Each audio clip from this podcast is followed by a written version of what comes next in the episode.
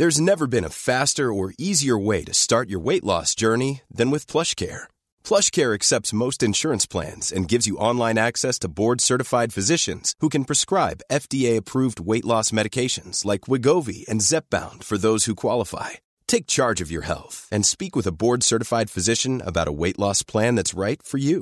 Get started today at plushcare.com slash weight loss. That's plushcare.com slash weight loss. plushcare.com slash weight loss. Heraldo Podcast, un lugar para tus oídos.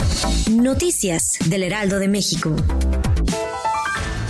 Iniciamos con una buena noticia. Este lunes, de manera oficial, el gobierno de la Ciudad de México publicó la ley Malena, que busca tipificar con mucha claridad los ataques con ácido, sustancias químicas o corrosivas en contra de mujeres de la capital. Al respecto, el jefe de gobierno Mativa 3 informó que quienes cometan este tipo de delito serán acreedores a permanecer hasta 46 años dentro de prisión.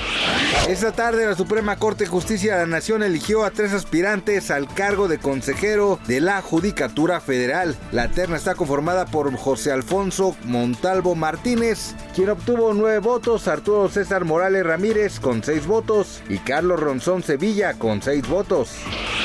La Secretaría de Gestión Integral de Riesgos y Protección Civil de la Ciudad de México informó que para este martes 20 de febrero se espera un amanecer frío en la mayor parte de las alcaldías Álvaro Obregón, Coyoacán, Coajimalpa, Iztapalapa, Miguel Hidalgo y Tláhuac. Así que ya lo sabe, abríguese muy bien. 25 mil pesos mexicanos podría ser el costo que usted tendría que pagar si deseara adquirir una de las obras de arte realizadas por el famoso conductor de televisión Diego de Erice. Y aunque fue señalado por algunos internautas por el excesivo costo de cada una de sus piezas, él no dudó en defenderlas e incluso presumir que en abril viajarán hasta ser presentadas en una exposición en Nueva York. Gracias por escucharnos, les informó José Alberto García. Noticias del Heraldo de México.